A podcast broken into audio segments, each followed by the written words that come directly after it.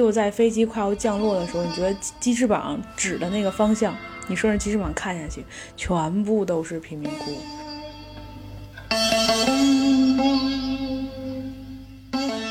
反而是这些很穷很穷的人，他们明知道自己这个种姓很低，同时又没有机会得到很好的教育，所以给人感觉他们是认栽的，就是认命了，是吗？对。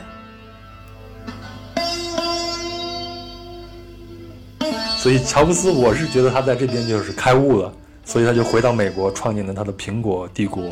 他决定用商业去改变世界。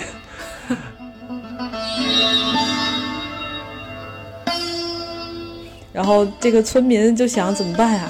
我们要把那两只青蛙找到，给他们离婚。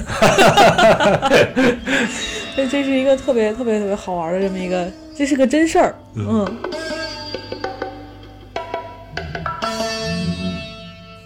有点恐怖的一个画面，就是他的脑子要被被砸开，就是让灵魂出来，然后才开始点火。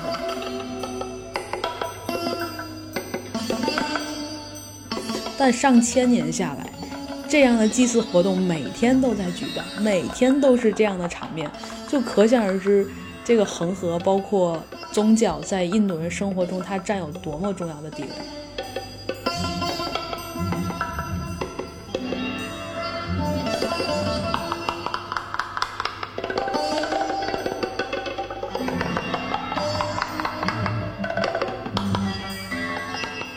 大家好，欢迎收听《环球声音游记·壮游者》，我是杨。本期是无目的漫谈印度的下半部分。在上周推送的上半部分中，我和视印度为快乐老家的壮游者苏静一起聊了聊在印度旅行的种种见闻。我们试图用亲身经历来为您还原一个可爱又可恨、充斥着参差之美的印度。您可以在喜马拉雅 FM 和苹果播客 Podcast 里。订阅壮游者并收听。那么，在本期我们将继续游历，在印度火车旅行以及看电影和过撒红节是什么神奇体验呢？真正的咖喱是什么样子？咖喱又如何走红世界？然后，我们将探讨印度女孩子的社会地位。而苏静在节目结尾也会为大家奉上一份印度旅行的实用路线指南。好了，现在想象一下。你在印度的某一个火车站的月台上，即将登上开往下一站的列车。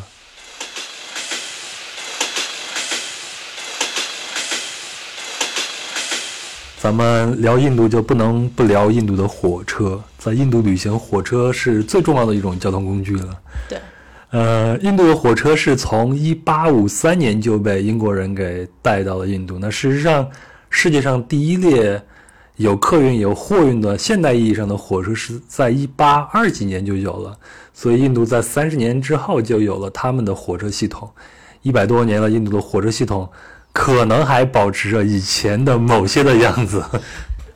嗯，对，就是聊到印度的火车，其实火车也是大家日常把印度妖魔化的一个大梗。没错，我们先聊一聊这个。你你有没有在那边见过那种火车上挂着人的这种现象？没有，而且是我特意问过，不允许的。嗯，反正我自己是没有见过这个。我最多是在尼泊尔见过公共汽车的顶上坐过人，但是在印度我是没有见过火车上挂那么多人。就今天政府已经不允许火车上超载那么多人了，就是撑死是那种比较穷的人，他们会在比较低等一点的车厢里边挤的人数可能会比较多，行李架上也睡了人，这个是有见过的。那跟我们的春运也差不多呀，我们的春运也同样如此呀。对，实际上是一样的，就是有人坐着，有人躺着，有人可能躺在椅子底下，其实是一样的。但没真的没有看到像网上挂的图片、视频那样那么多人的，没有见过。但实际上，我觉得印度的火车它也体现了阶级分层的这种现象。比如像它的头等舱，其实乘坐环境还是蛮舒适的。对。但是它的那种可能是三等舱吧，就是各种人挤在一起，你就会能感受到那种非常熟悉的印度味道在那里边 蔓延着。对，印度的火车就我我坐过几种，其实印度今天还被一个非常。现在可能已经好些了嘛？之前还被一个非常，恼人的问题困扰着，就是它的铁轨的宽度，包括它用的列车是不一样的，所以导致它可能各个邦之间，这个火车可能穿过了四五个邦，中间要换车。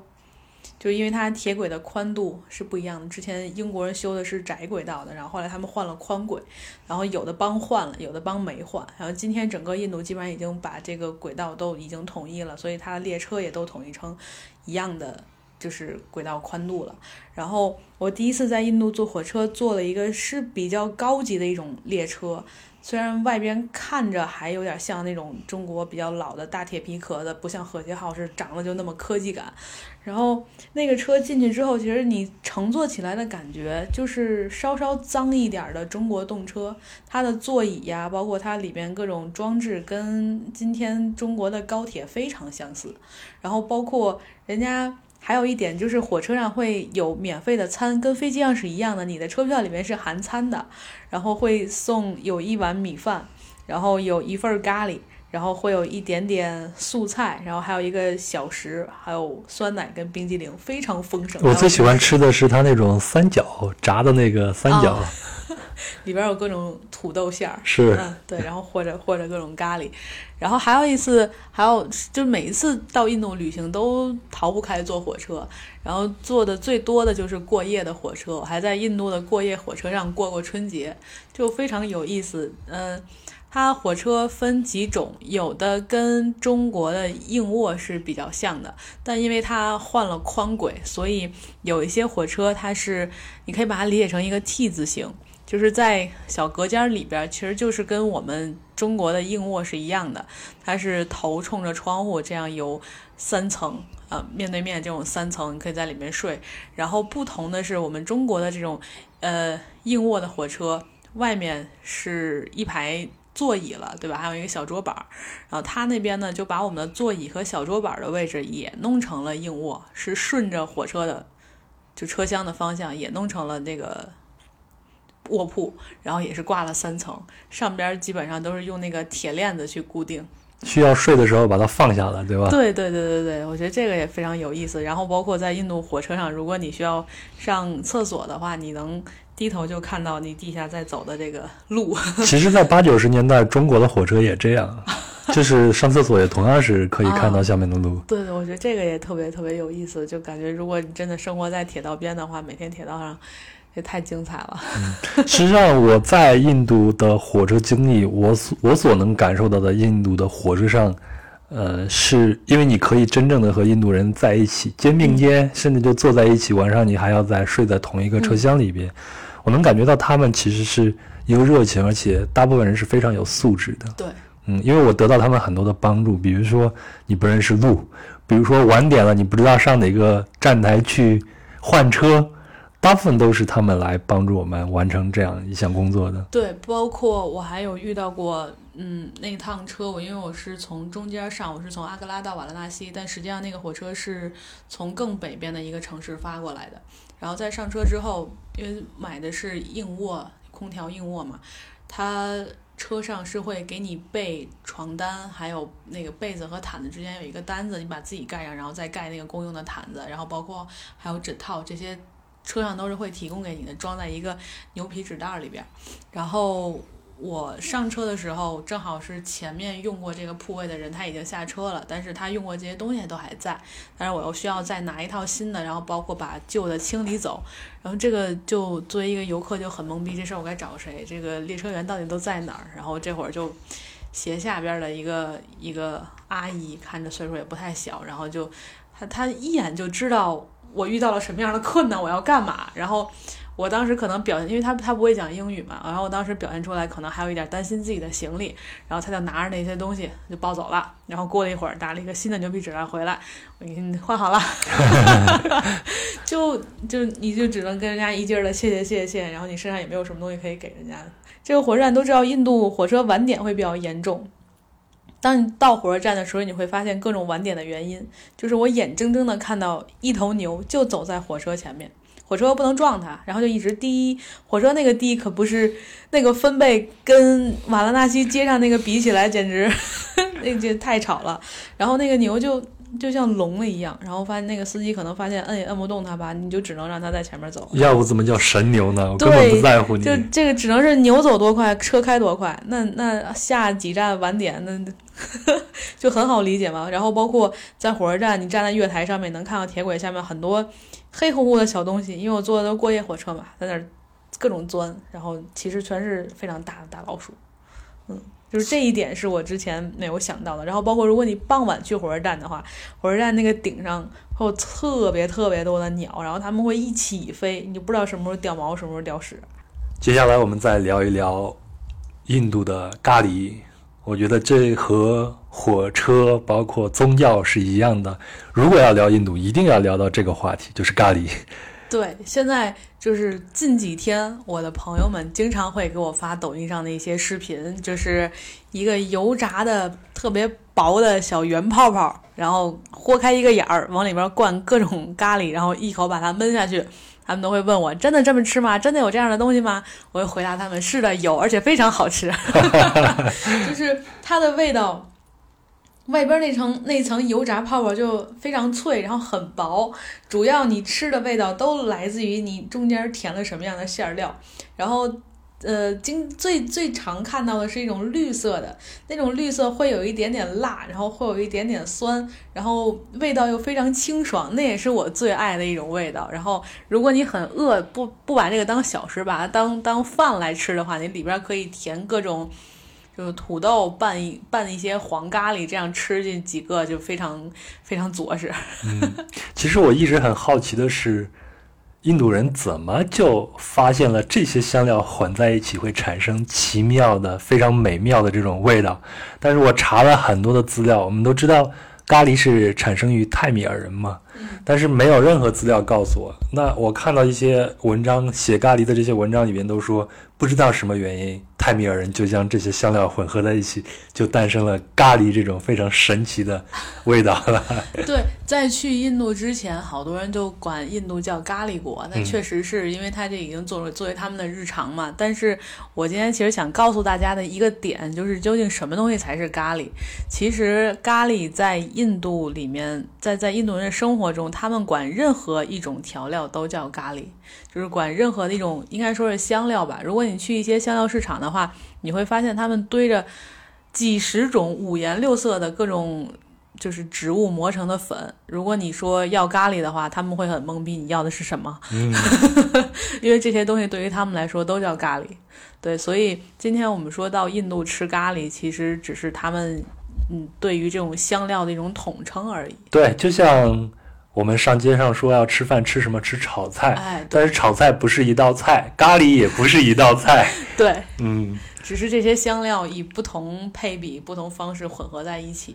对，但是咖喱不论你怎么做，里边有一样料是必须要有的，就是姜黄。嗯，这也就是我们吃的黄咖喱里边里边最重要的一个料。那除了这些呢？比如像草果呀。啊，盐碎籽啊，桂皮啊，辣椒啊，白胡椒啊，小茴香啊，八角啊，孜然呀，特别是大蒜，你只要把它混合在一起，这就是一个非常美妙的一个咖喱的一个味道。对，这个我曾经还看过一篇文章，它讲的就是为什么印度人身上的味道会比较重，就是因为他们吃了过多的蒜。嗯，大蒜，大蒜这个东西，那意大利人也同样应该。味道重了，就是大蒜这个东西，它很难，就是这个味道很难通过身体这样自己去代谢掉，基本上都从汗液里面出来。嗯，对，所以就会导致他们身上的体味会比较重。我在印度吃去也去过普通老百姓的家里边，是我客栈老板的家里边。你进到他的厨房里边，就会看见他厨边厨房的上方摆着瓶瓶罐罐一大堆。嗯，然后做饭的时候，因为他家是素食。所以做饭的时候，他们就从各个瓶子里边都捏出一点东西，然后拿上水一煮，就是一个咖喱。但是里边基本上会放上土豆呀，对这些东西。对他们真是特别经常吃土豆。然后我们之前还在印度做过一次厨艺课，然后这个厨艺课我是从那个厨艺课上才第一次知道啊，原来他们咖喱是对所有香料一种统称。然后。我们就说让印度人炒一个土豆丝吧，然后待会儿中国人再炒一个土豆丝，因为很简单的食材，基本上我们用的这些调料在当地也都可以找到，非常容易找。那印度人炒土豆丝就先用切了好几瓣儿大蒜，切成稍微大一点的那种块儿，然后切完之后呢，再用黄油融在锅里面，然后把大蒜啪先开始炒大蒜，先爆香一下锅，对，炒了特别多大蒜，然后把那个土豆切成丝，他们的刀工也不不错，然后就倒到那个锅里面，然后放就开始放各种粉，到底都放了什么粉我也不记得了。然后接下来中国的这个炝炒的土豆丝，大家应该都知道，放就是就是油和辣椒嘛，然后可能搁一点醋之类的。然后这个尝味道尝下来，觉得嗯。只能说中国的做法是一种你非常熟悉的好吃的味道，但是在印度，它炒的那个土豆丝就会让你感觉吃起来好神奇，就你不知道现在嘴里边。你吃进去之后，放到嘴里是一种味道；当你开始嚼的时候，是另外一种味道。然后当你把它咽下去，然后你你回想这个留在你嘴里边这个味道，它可能又变了，就是因为它真的往里面加了太多太多香料。哎，没错，我觉得你这个感受就能说明它味道的这种丰富性，呃，恰恰就是这种丰富性的，就是欧洲人通过大航海把印度的香料送到欧洲以后，就立马就流行起来，成为他们生活的一个必需品。甚至欧洲列强为了确保香料的产地属于我自己的，他们在亚洲就展开了殖民战。对，大英帝国就在印度设立了东印度公司。所以香料这个东西对世界历史的推进和发展也是起到了一定的作用的。对，包括他们今天吃的很多东西，其实也用作于壁画上面，包括你刚才说的姜黄。还有一个很有意思一点，就是我们现在在超市里边能买到这个咖喱粉，其实你在印度是买不到这些咖喱粉的，你只有在英国或者是世界上其他地方的超市里边，你才能买到咖喱粉。对，就我觉得我们可能是被咖喱粉这个东西给误导了，就是我们会默认为所有尝起来是这个味道、长是这个样子的东西都叫咖喱，但你真的到了咖喱的老家之后，你发现，你跟印度人说你吃咖喱。他们会一脸懵的，对，就包括他们可能这种自助餐厅，你跟他说你想吃咖喱，他会把你带到咖喱那片区域去，然后你发现面前放着七八个大锅，然后你每掀开之后，确实都是自己脑海中想象的咖喱的样子，但是每一个锅你闻到的味道都已经完全不一样了。我们还说这个咖喱粉啊，在英国的这个食谱文化中，伊丽莎阿克顿是一个非常厉害的一个人。他在一八六零年出版了一本书，叫做《现代私家烹饪》，也是那个时代最受欢迎的一本书。然后他在书中哀叹英国的食物远远低于那些文明程度低得多的国家，所以阿克顿也提供了简单的咖喱食谱，就是他把咖喱粉这个东西呈现给了世界，然后在全世界各地的超市里边才会卖咖喱粉这样的东西。我一六年要去。亚马逊丛林里边做两周的义工，在进去之前，我也买了咖喱粉带着，因为我知道在里边你可能吃不到什么东西了。结果我用咖喱粉做了一锅炖菜，然后欧洲的姑娘们说：“杨，这是我在这两周以来吃的最好吃的一顿饭。”我不知道应该归功于我河南大炖菜的水平，还是归功于咖喱粉了。那一直到现在，啊，一直到现在，咖喱也是英国菜里边非常重要的一支，因为他们不仅有。印度人去那边，还有孟加拉人到那边，咖喱菜会代表英国去参加烹饪比赛，或者说咖喱或者印度菜已经是英国国菜的一种了。啊，嗯，就是因为当时殖民文化他们带回来，是是当时他们的宫廷里边，伊丽莎白非常喜欢咖喱，所以就从上往下一直传下来了。那接下来我们聊一聊在印度看电影的经历。首先，我们得说印度电影。最近几年在国内还是非常的火的，但是印度人可能并不知道，特别是没有从事电影工业的这些人，他呢可能并不知道这个事实。还是我那个在玻利维亚碰见的印度的朋友，然后我就跟他说，印度电影在中国非常的火。他说啊啥？真的吗？一点不相信的。然后我跟他说，像那个《三个傻瓜》那个电影。他说：“哦，那个电影确实还是不错的。你在印度看过电影吗？”我看过一次。然后包括刚才你说到这个用电影来起一个话题，这个是发生在我妈和导游之间的一个特别有意思的事儿。就是刚去印度嘛，然后刚飞机落下，然后非常累，我就懒得说话。但我妈可能希望打破一下这个尴尬的安静。然后我妈就说：“哎，她年轻的时候看那个电影，好像大篷车吧？哦，大篷车，对。然后在那个年代，我妈就根深蒂固记住了一个印度的城市名，就是班加罗尔。哦，然后就从电影开始慢慢就熟络起来，就大家开始聊天儿。大篷车的那个主题曲，我现在还能哼哼呢，那都是我小时候看的电影了。对，所以我妈就用这个开头了嘛。然后就说到看电影这个事儿，在斋普尔，斋普尔有一个特别有名的一个电影院，超豪华。然后进进去之后是一个非常豪华的大厅，然后左手边你可以买各种饮料、吃的之类的。然后进进到电影院里放映厅，它是分上下两层，上边是比较豪华的那个座椅，就基本上坐在上层的都是游客。当地人很少有坐在上层，然后因为我去那去那儿看过两次电影，然后第一次就是觉得，啊，游客嘛，你就待在你该待的地方吧。然后第二次就觉得不行，这次坚决要坐在下面，因为就是如果你很幸运，因为我们作为游客可能在那只有一一个晚上有机会去看一眼电影，所以你不知道你今天碰到什么主题的电影。如果你真的非常幸运碰到的电影主题就是关于英雄。打败恶魔这种主题的话，那每一次这个英雄战斗跟那个恶魔战斗的时候，战赢了，然后这个底下都会响起一片的掌声 啊、欢呼啊、口哨啊，然后还会扔爆米花，哇，对他们特别嗨。然后包括这个电影，它还有个中场休息，因为印度其实宝莱坞电影它的时长都比较长，都在两个半小时以上，然后甚至三个多小时。所以他觉得中间可能需要一次中场休息，大家需要上个洗手间，然后再把你的爆米花续一续，不管是没得吃了还是没得扔了，反正你需要再买一点儿。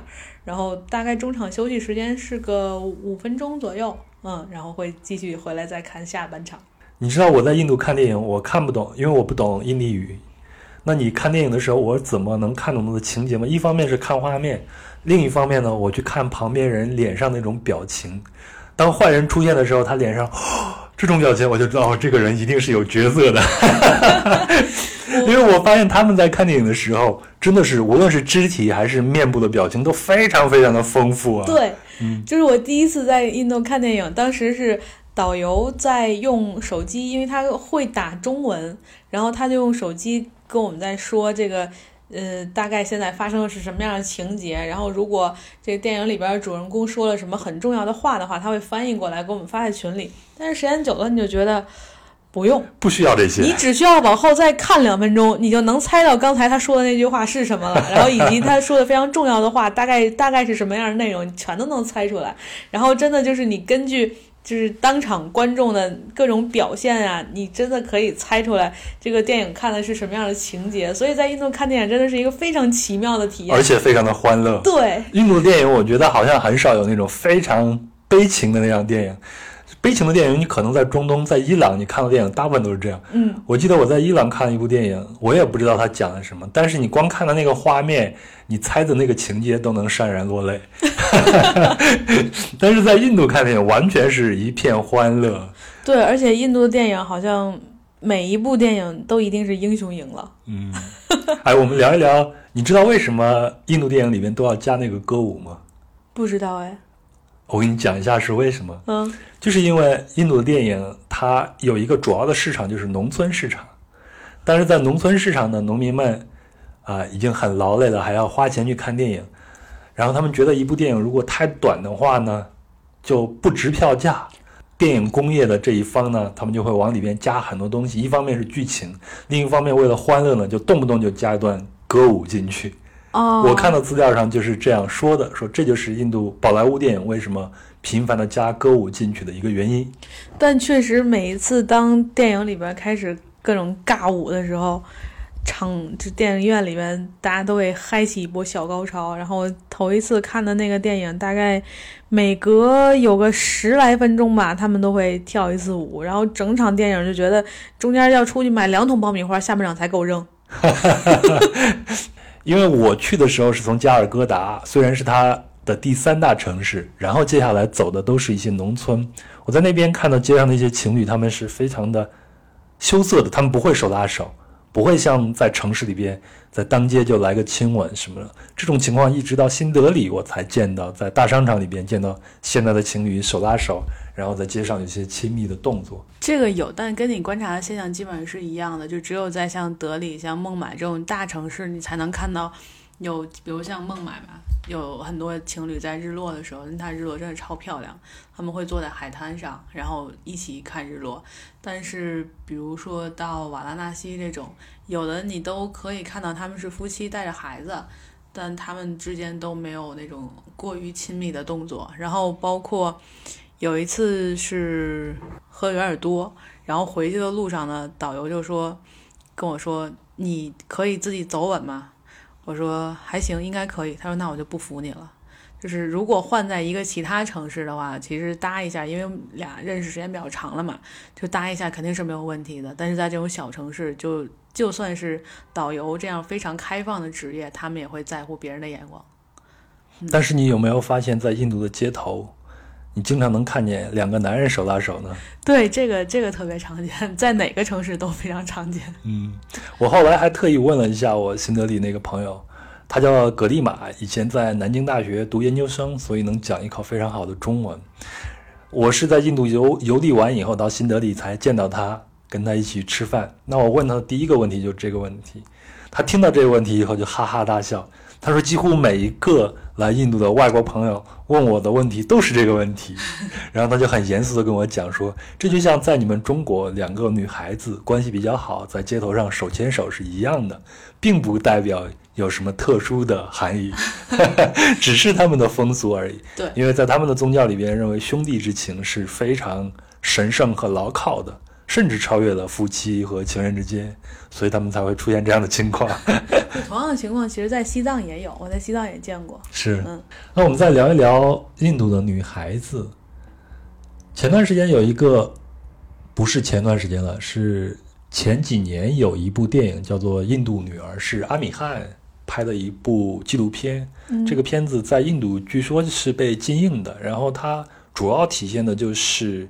印度女性在印度的地位非常低下，会有一些性侵啊、被强奸啊这样的一些社会丑陋的这一面。嗯嗯，你在印度那边有没有接触过当地的一些女孩子呢？嗯，有接触到，但是这真的跟城市的关系非常大。就是比如说，在一些大城市，像德里和孟买这种大城市，女孩她们，我觉得跟现在中国的女生没有太大差异。她们就觉得自己就是社会上的一份子，那我跟所有人都是一样的。嗯，反而在那些小城市，大家就觉得可能跟我们听到的很多年前的中国状态差不太多，就觉得女生啊不用去读书，就趁早找个人嫁了，讨个生活就就够了。所以这可能也回到刚才我们聊的种种姓制度那个结论上，那他们就认。我还在那边问了一下格里玛这个问题，就是因为我在他们当地的农村。去旅行的时候，发现当地的女孩子根本不会和我有任何的目光上的一个对视的。然后我就问格丽玛，格丽玛说这在他们的农村是很正常的一件事情，因为大城市还好一些，你像新德里、孟买这样的大城市还好一些。我们看了一些电影里边也同样如此，就是女孩子在家里边同样像一个小公举一样被父母给抚养。比如说，今年有一部很流行的电影叫做《起跑线》，嗯，关于印度中产阶级教育子女的一个电影。那里边的小姑娘就生活的很滋润，但是葛丽玛也跟我说，在农村，特别是宗教氛围非常浓厚的一些地方，她的重男轻女的现象是非常非常严重的，所以这也是印度社会的一个现实。对，就在在宗教里边，可能觉得女人就确实地位会比较低下吧，所以很多宗教场合他们也不允许有女性出现，所以得导致现在这样的现象。嗯。那格丽玛她虽然是一个生活在新德里的一个城市新女性，但是她同样也会面临这样的一些问题，比如说，在印度的大城市里边，相亲也是非常流行的一件事情。格丽玛她有一个妹妹，她妹妹呢相亲只相了一次就去结婚了，而且她。格里玛告诉我说，在这在印度的大城市里边，也是一个非常普遍的一个事情。像她这样的现代女性，她已经明确跟她父母说了，我不会只相亲一次就结婚，我一定要找到我自己喜欢那个人再去结婚。但是呢，呃，像他妹妹这样的没有出过国的这些人，可能就会选采用这样的方式，而且他们的相亲跟我们中国是很像的，就是父母先来把第一关，而且他们把第一关的最重要的一个指标就是对方的经济条件跟我们是不是门当户对，如果门当户对的，才会推动自己的儿女去相亲。如果相亲完了，第一次完了以后，就会问，哎，你们怎么样？如果觉得还不错，那就开始催促你们要结婚了。所以，一八年的时候，葛丽玛来了一次北京，然后我们又一起吃饭了。当时他还是一个呃单身的这个一个状态，但是他现在已经是中国银行孟买支行的一个员工了，所以她属于印度的一个现代女性。嗯她，也并没有觉得这样的生活有什么样的不妥。那在印度呢，呃，这样的观念之。在印度，这样观念上面的一些纷争也是存在的，不管是在感情上，还是在社会的方方面面，都有这样的事情。接下来，咱们再聊一聊印度的各大节日吧，因为我们知道印度有一些比较知名的节日，像大壶节呀、排灯节呀，还有撒红节，我都弄不清楚这些节日之间到底有什么样的一些区别。大壶节其实在中国可能知名度比较低，因为它是一个跟宗教相关的这么个节日。排灯节是印度比较盛大的一个节日，它相当于中国的春节，是印度的新年。每一年都有啊？嗯，对，这个每年都有。那大壶节呢？大壶节也是每年都有吗？大壶节不是每年都有，它分大壶节和小壶节，就是它是，呃，信仰印度教的人他们会从喜马拉雅山那边下来，然后到瓦拉纳西这边来进行一次集会。嗯，然后国内人可能知道最多的就是撒红节。那之前我在去过印度以前，我是一直非常向往那个撒红节。然后大概是两年前吧，那前年的春节好像过得比较晚，所以。就在印度多耗几天，你就可以赶上这个撒红节。所以当时还有朋友，嗯，就假装跟领导说这个航班各种有，反正有问题就回不去了，就一定要晚这两天。然后我们特意到了，就在阿格拉等着，因为撒红节最盛大那个地方就叫在马图拉。马图拉离阿格拉大概开车的话有六十公里，不是很远，但是比较好的酒店基本上都聚集在阿格拉，因为游客很多。然后撒红节当天，我们四个女生。非常兴奋，穿了一身不想要的衣服，然后相机什么东西就是能不带的都不带，然后就去了撒红节现场。然后走在那个就下了车之后，我们就跟司机约定好，说什么时候。大概玩个三四个小时，我们回到同样的地方，你在这等我们，然后留好电话，把电话就封进一个密封的袋子里了，防水袋是吗？对，然后就跟着人群开始往里面走。司机当时还特别好，帮我们叫了一辆出租车，让我们往那个人群里走，因为他开车已经开不进去了。然后先是跟着人群去到了一个寺庙。然后在那个寺庙里面转了一大圈，寺庙里面倒是没有太多人去扔那种彩色的粉儿。然后转出来之后，就在马路上，就所有人他们首先表情都特别嗨。然后这个马图拉整个小特别小的一个城市，然后也是小巷子里，你就能闻到大麻的味道。然后有好多就特别特别多人，然后可能因为我们四个都是女生，而且是外国女生，所以街上的咸猪手特别多。然后因为人太多了嘛，所以。就是你每一次被摸完之后，你回头找，你在四周找，你根本不知道是哪一只手干的。撒红节在当地，嗯，就是小到刚刚会走那种小孩儿，然后大到可能已经，嗯，七多七十多岁这种老人，他们都会上街，然后看到你是游客，但老人会比较慈祥一点，就拿一点点往你身上一扔，然后跟你说个应该是一句祝福的话吧，因为他脸上表情非常的慈祥，然后。就就就过去，然后在那个地方还有很可怕的一件事，就是猴子。这个那马图拉的猴子真的特别不友好，它会抢你身上一系列。闪闪发亮的东西，比如说你可能手上拿着手机，你要注意周边有没有猴子。然后包括就是比较惨的就是眼镜，因为我们确实身上连手表什么能不戴的都已经不戴了，但眼镜不能不戴，所以那个猴子就 就就会扑到你的肩膀上来来抢你的眼镜。但是我朋友反应特别快，他从猴子的手里抢回来了。然后就大声的吼，那个猴子就给他吓跑了。你朋友是如来，就是真是觉得那个猴子刚落他肩膀上，他就知道是冲他眼镜来的，然后一把就给抓回来了。所以那些猴子它也不会伤人，是吗？我觉得是有可能伤人的。嗯，就我还前前一阵看了一个纪录片，其实印度每一年都有不少的人死于被猴子抓咬，就是它有病毒感染嘛，嗯，所以还是有这样的风险。那撒红节它在宗教上是有什么意义吗？还是纯粹一个民间的节日？它是为了庆祝什么？还是？然后撒红节它主要是为了庆祝迎接春天的到来，然后它所有抛的那些粉状的东西都是从树上一种花朵，然后他们把它放在被子上晒干，然后再用脚把它踩成粉末，然后来泼的。咱接下来再聊一聊泰姬陵。所有去印度的人可能都要去一个地方，就是泰姬陵了。它可能是印度的一个在旅行方面的一个标志性的一个建筑物。但我非常蠢，我第一次去泰国的时候就问人家我去哪儿看泰姬陵，当时完全没有完全没有意识到泰姬陵原来在印度。对，泰姬陵就是我一直会做一个比方，如果说中国的标志是长城的话，那印度的标志就一定是泰姬陵，因为相同的都是人造的这么一个景观，但是。就是你对去印度之前，你会对泰姬陵有特别特别大的向往。但是我第一次去泰姬陵的经历是崩溃的，就是你感觉泰姬陵发射了啊？为什么呢？就是阿格拉那个地方，它会有特别特别大的晨雾哦。嗯，然后早上起来，就是当你为了在泰姬陵看日出，所以我们当天起得很早，就是它还没有开门，我们就都已经在门口排队了。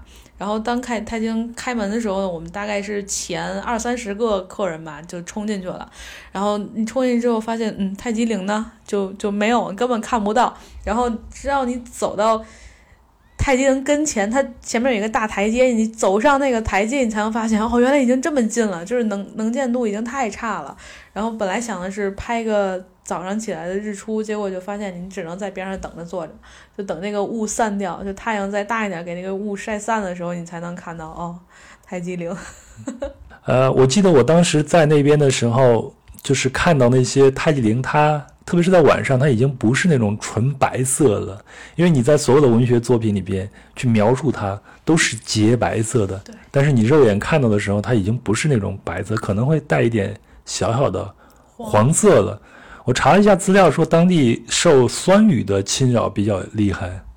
对，就是因为阿格拉周围会有一些工厂，然后他们排放的这些废气会导致，嗯，会导致酸雨，然后包括它那个地方会比较潮，所以时常如果它不下雨的话，其实整个空气对于整个泰姬陵，它是大理石的建筑嘛，对对泰姬陵来说确实有很大的伤害。包括近些年如果去印度的话，你会发现。无论你什么时候去，基本上泰姬陵的那四个宣礼塔上总有一个外面是包着手脚架的，原因就是他们在清理，就是泰姬陵一直在擦，一直在擦，就要把外面那层黄去掉，不然它真的不是我们想象中那样一个洁白的建筑了。我之前做过一期节目是讲波斯花园的，在那期节目里边，我通过我的分享人才知道，原来泰姬陵是波斯花园的典型代表。哦，那。泰姬陵到底是一个什么样的来历呢？呃，泰姬陵是呃沙贾汗给他的妻子就泰姬来建的这么一座陵墓。泰姬去世是因为他在给沙贾汗诞下第十四个孩子的时候，然后就不幸去世了。然后沙贾汗因为特别喜欢这一个妻子，所以就嗯。他当时答应了妻子，说要给他建一座美丽的陵墓。那泰姬他是一个，我印象中他是一个波斯人，是吗？对，他是一个波斯的妻子，所以他才给他建了这样一个有波斯风格、受波斯影响很大的这么一个陵墓。嗯嗯，然后这个陵墓其实离当时沙贾汗他自己的宫前也不远，因为他们当时的宫殿就是今天的阿格拉的红堡阿格拉堡。嗯，然后在阿格拉堡还可以。眺望泰姬陵会变得非常美，然后，嗯，整个泰姬陵其实在建筑上还会有一些非常奇妙的点，因为在莫卧儿王朝，他们是一个伊斯兰教统治的这么一个王朝嘛，所以在整个泰姬陵，你正面对它的时候，外面这一圈会有一排的这个呃古兰经，然后你站在门口，站在比较离泰陵比较远的地方，你看这一。这些文字的时候，你会觉得，哎，它是上下大小全部都一样。当你真真正靠近那个泰姬陵它的主体建筑，你站在门前的时候，你再看，你就会发现，哎，上面的字怎么好像小，然后底下会变大？其实这是一个非常聪明的运用了这个视觉的手段，为了让你在远处观看的时候达到一个非常对称、非常平衡的这么一种视觉效果，所以他才这样去做。对称也是波斯花园的一个很典型的一个风格，对，包括它会运用水以及倒影的这种形式来达到一种绝对的对称，它讲究的是天地水还有对称。对，嗯，然后包括拍泰姬陵的一个非常棒的角度，就是在它前面那一潭水后面。那我们前头聊到的这个沙贾汗，他是莫卧儿王王朝时期的一个帝国皇帝。那他其实，在建造太极陵的时候，是穷尽国库，举全国之力。我印象中应该是建了二十二年，那当时应该是十十五世纪，是一六三几年。那那个时候是中国的明朝。那据说这个沙贾汗为了建这个太极陵，是基本上是把整个国库给挥霍一空。这可能也是导致他接下来悲惨命运的一点，是吗？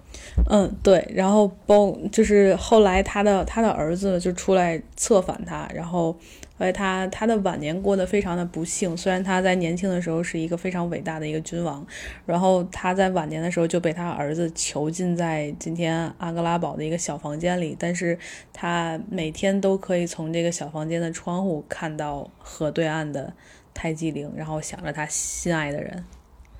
听说说眺望啊，眺望泰姬陵最好的一个位置就是阿格拉堡了。对，就在阿格拉堡看泰姬陵，其实还有一个很好玩的视角，就是它那有一个小窗户。嗯，如果就是请了当地导游的人，导游会告诉你说，哎，你通过这个窗户去看观察泰姬陵，它会有一个视觉上大小的这样变化。其实也是当时修建这个整个。阿格拉堡跟就处理阿格拉堡跟泰姬陵的关系，让他用了一个非常巧妙的一个视觉的手段，就是当你稍稍往后站一点，你通过这个窗户去看整个泰姬陵的时候，你会发现啊，泰姬陵是一个非常庞大的这么一个建筑。然后当你把头探到窗户外面去，发现啊，泰姬陵变得好远好小，这其实是一个透视嘛。对，然后还听说之前其实是想在阿格拉堡和泰姬陵之间，因为它中间是隔了一条河的嘛，说要建一座桥，但是后来因为他儿子策反，这个工程至今也没有完成。然后现在有一些画家他们会就是想象，通过想象来描绘出来，如果当年这座桥建出来，这两个建筑之间又会是什么样的关系，什么样的样子？是不是还有一个小泰姬陵呢？对，是一个小太极陵，这个非常讽刺。他儿子叫啥来的？奥朗。奥朗。对，这个关于小太极陵这件事儿特别的讽刺，就是当年这个沙贾汗的儿子奥朗其实是特别反对父亲来把国库挥霍空，来给自己的爱妻建这么一座陵墓。但是当奥朗去世的时候，他在。呃，离泰姬陵也不是很远的地方，给自己建的那个那一座陵墓，其实和泰姬陵它的样子外貌是基本上是相同的，只是在规模上它会比泰姬陵小很多。接下来咱聊一聊阿姆利则。阿姆利泽对很多游客来说，最主要的一个吸引力就是那里边有一个金庙。我自己没有去，你去了吗？去了，去了。阿姆利则就是阿姆利泽，其实有两个点特别值得游客去看，一个是金庙，然后另外一个就是它印度和巴基斯坦那个边境，就是在边境上会每天上演那个像。对于游客来说，就像表演一样的降旗仪式，然后两边的腿就比谁踢的。这个我在无数的视频里边看过。对这个，嗯，这个视频反映的确实都是真实的场景，就确实是场场面有一点搞笑。对，但实际上在降旗之前，两边都会先各开始歌舞，两边比谁的音响大，然后包括两边这个都有一个像主持人一样的角色。然后这个主持人他们喊的口号，然后包括节奏，完全都是一样的，就像一个老师教出来的，但确实是属于不同的两个国家的人。印度、印度、巴基斯坦还有孟加拉国以前就是一个国家，只不过是后来才分开了，被英国统治者拿铅笔在地图上随手一画，他们就变成了三个国家了。对，印巴是后来因为甘地宗教的原因分开的嘛。嗯嗯，那阿姆利则的金庙是一个什么样的地方呢？金庙它是锡克教最重要的这么一个寺庙，然后整个金庙。可以想象一下，在整个金庙的正中间，就是它最主要的那个建筑，也就是所谓的金庙，是一个金色的两层楼高的这么个建筑。然后在里面会不间断的有现场这种唱经，然后他们会轮班。然后在外面是一圈淡蓝色的水，因为池底就全部都是白色的。然后里面会养那种很大很大的那种大鲤鱼在里面，然后。在这整个外边这一层和里边这个金庙连通的只有一一条非常小的这样的一个一座桥，然后这个桥一面是往里走，一边是往外走，然后在最外侧，也就是这这个水的在外沿，就是一圈儿也是二层楼高的这样建筑。那建筑屋里面是给这些大师们。在在屋里面去诵经的，然后外面就有很多信徒，他们有可能会在这个水里面去沐浴，然后也有很多人就跪在那儿去拜。那我们提到金庙，就不得不提锡克教，因为金庙是锡克教的一个圣地。锡克教它是在众多的印度教，印度有很多很多的宗教，那在锡克教在印度它是一个什么样的一个地位呢？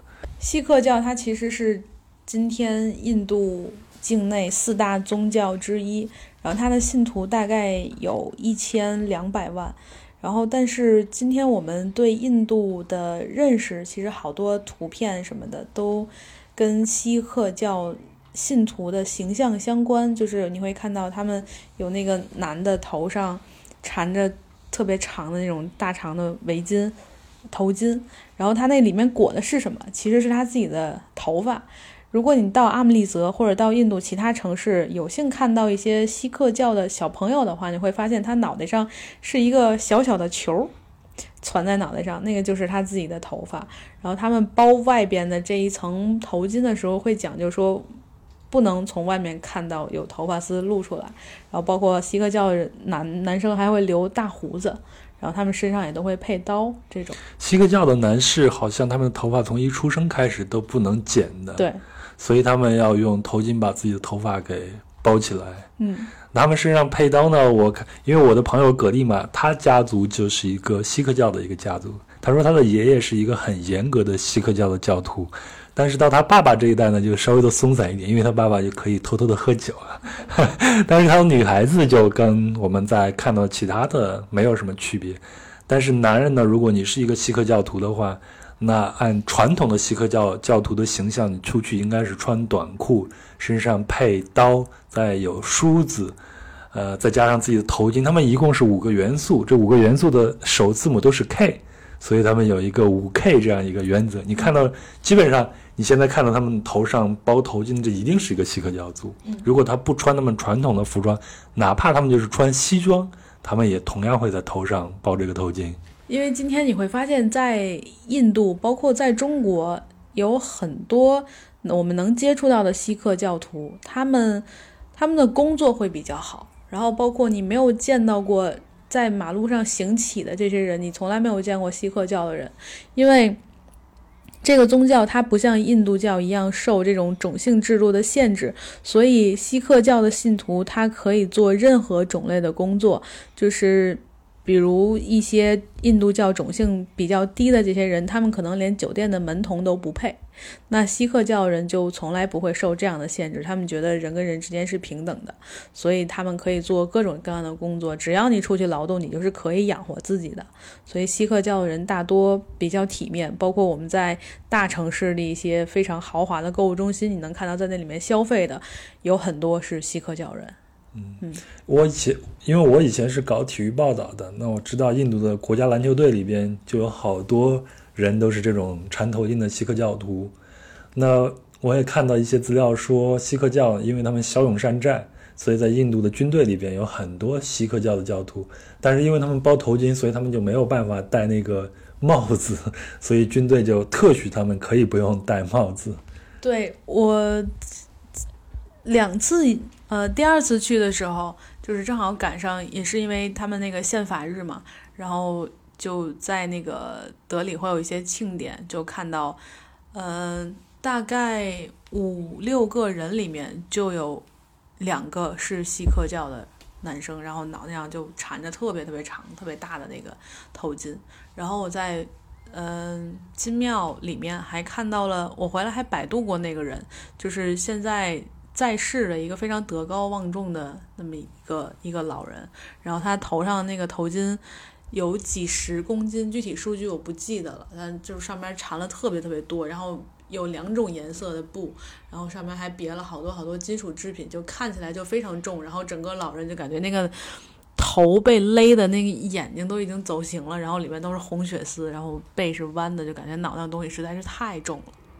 那我们前头漫谈了这么多的印度，也把我重新带回到了一三年的那二十多天我在印度的种种感受，真的是非常非常的奇妙。而且我们今天的漫谈还仅只是限于，基本上都是在北方，我们还没有聊太多南方的这些城市。但是因为印度太大了，很多第一次去印度旅行的人。都会有这样的一个小小的一个困惑，那通常大家去旅行都是利用啊春节这样的假期或者其他假期，就是两周时间。那如果有这样的时间的话，去印度旅行，什么样的路线对一个第一次去印度旅行的旅行者来说是最适合的呢？苏静现在在古月旅行俱乐部做领队，那他在今年的春节将再一次去印度，你这应该是你第五次了，是吗？对，第五次了。那你这次的线路？是不是一个非常典型的适合初级旅行者去印度的一个线路呢？对，这次线路其实是一个，呃，特别适合对印度感兴趣，然后只是对印度建立一些，呃，比较基本的概念，然后去。可以说它是一次探秘，就是你曾经对印度所有的幻想，然后包括你在互联网上看到的一些很多很多关于印度的描述，你要自己亲身的去看一眼，到底你看到的东西是不是真的。然后这次线路主要涉及到的几个城市，就是首先会到德里嘛，因为它是首都，航班什么都比较方便。然后再有就是很重要的一个城市就是瓦拉纳西，就是第一次去印度。如果没去过瓦拉纳西的话，约等于是没有去过印度，所以这个地方是你必到的一个地儿。就包括可能我虽然去过一两次印度，但是你再给我机会让我去印度，你问我去哪儿，我可能还会选瓦拉纳西。我也是，我一定会选瓦拉纳西的。对。然后还加了，呃，一个是 Jaipur，一个是乌代普，这两个城市是印度五色城之二。哦，这也是我很喜欢的，印色非呃，印度非常有特色的就是颜色城市。对，都在拉贾斯坦邦嘛。然后最靠西边的是 Jaisalmer，是金城，然后再有就是 Jaipur 是粉城，然后。呃，乌代普是白城，然后还有个 Jodhpur 是蓝城，这几色城市。然后这一次主要选的是斋普尔跟乌代普，一个粉一个白。白城最吸引我的点就是它有个湖，皮丘拉湖，然后在湖中心有一家特别奢华的酒店。嗯，很多印度富豪，包括好莱坞明星会把那儿选成自己的婚礼举办地，然后包括那儿也拍了电影《零零七》。嗯，然后斋普尔，嗯，给我的感觉，我第一次去斋普尔的时候，其实我给自己留的作业就是要打卡一下印度北印那本 LP 的封面，因为它那本封封面就是城市宫殿那个绿色的那个顶子嘛，然后我就拿着一本 LP 在那儿拍了个同款。城市宫殿，我前前一段时间看了一个消息，说城市宫殿它的拥有者也是。一个旧的国王还是一个王子，然后要把其中的部分宫殿出租成 Airbnb 是吗？对，他在在印度这个叫土邦主。然后我第一次在呃去到那个城市宫殿的时候，我发现城市宫殿里面现在作为一个博物馆嘛，里面放了两个特别大的铜制的缸，然后我就很好奇，我就问导游，我说这两个缸是干嘛用的？然后他说。当印度开始被英殖民之后，这个土邦主因比较有钱，所以他就跑到了英国去生活。但是因为他信奉印度教，所以他坚持无论是吃还是用都必须要使用恒河水。所以这两个大缸就是给这个土帮主每个月从印度往英国来运恒河水的。然后讲到这之后，我就突然想起了我们这个西直门，就曾经还觉得皇上为了满足自己平时用水的需求，在城墙上开一个门很奢侈。但是比起这个土帮主，我觉得我们的皇上还是挺勤俭节约的。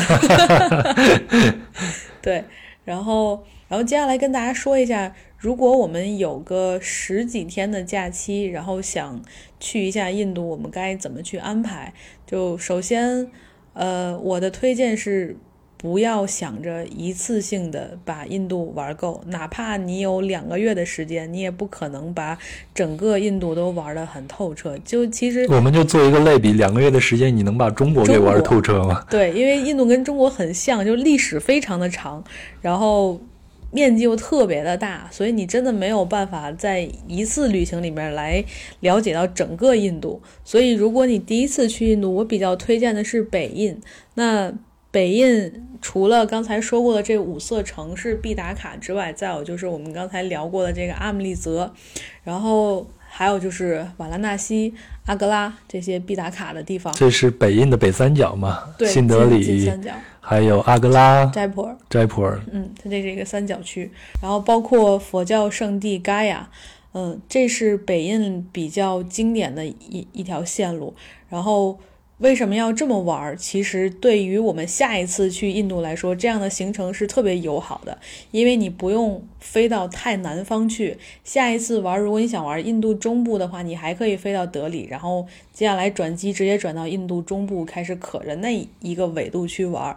然后比如说你再到印度，你要想要玩南印，那你可以直接飞到孟买。就是对于想要一次一次的探索印度的人，其实这一片区域的选择是非常有利于你下一次再来的。那我们前头聊了这么多的印度，我们这次是漫谈，因为我们完全是没有主线的。接下来我们会再聊印度的时候，可能会找一些主线，比如我们聊一聊印度的饮食文化呀，聊一聊印度的宗教啊。但是我们今天聊了这么多印度呢？啊，你听起来可能印度有各种各样的陷阱，有各种各样不如意的地方。但是我觉得旅行就是这样，你并不能用消费主义和民族主义去衡量你的这个目的地。你只有真正的把自己给打开，开放你的大脑，开放你的心灵，打开你的五官，才能感受到一个旅行目的地它真正的美妙之处在哪里。那我想印度可能就是这样一个地方，去感受一下一段活着的历史。嗯。这个这个这个点，我可以拓展稍微讲一讲一点儿，就是比如说今天我们看中国文化一些一些历史的时候，你会发现好好多东西它都断掉了，因为毕竟我们在中间发生过很多很多事情，那一些东西消失了就是消失了。但是在印度，就比如说像在在以色列，因为我到瓦拉纳西之前的一个多月就在耶路撒冷，在耶路撒冷你会发现在所罗门王时期的那个。哭墙，他还在那留着。然后今天的人也会都在哭墙前面来诉说自己。然后当你到印度之后，你就会发现一系列的仪式，他们的信仰，包括他们的生活方式，还保持着几千年前的样子。就时间仿佛在这个国家从来没有那么大步的流失过。所以这是我特别推荐印度的一个理由。好，那咱今天也就聊得差不多了。非常感谢苏静到壮游者，以后有机会我们再聊一聊你其他的旅行。好，非常感谢大家，谢谢谢苏静，谢谢，再见，拜拜。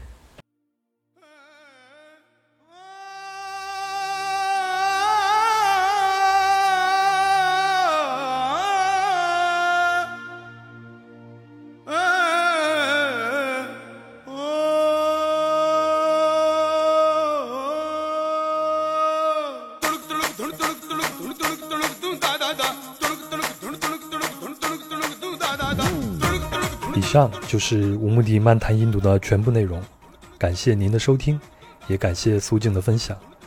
如果您喜欢本期的节目，请顺手转发给身边的朋友，也恳请大家在喜马拉雅 FM 或苹果播客 Podcast 里订阅《壮游者》，并评论、转发和打星。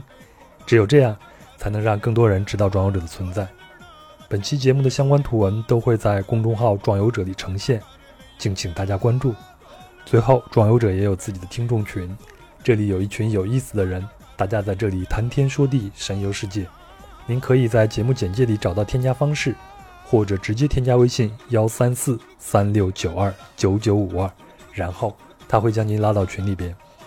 再次感谢大家，后天就是二零二零年的第一天，祝福每一个壮游者的听众新年快乐，也祝福大家在新的一年里多多旅行，出入平安。我们新年见。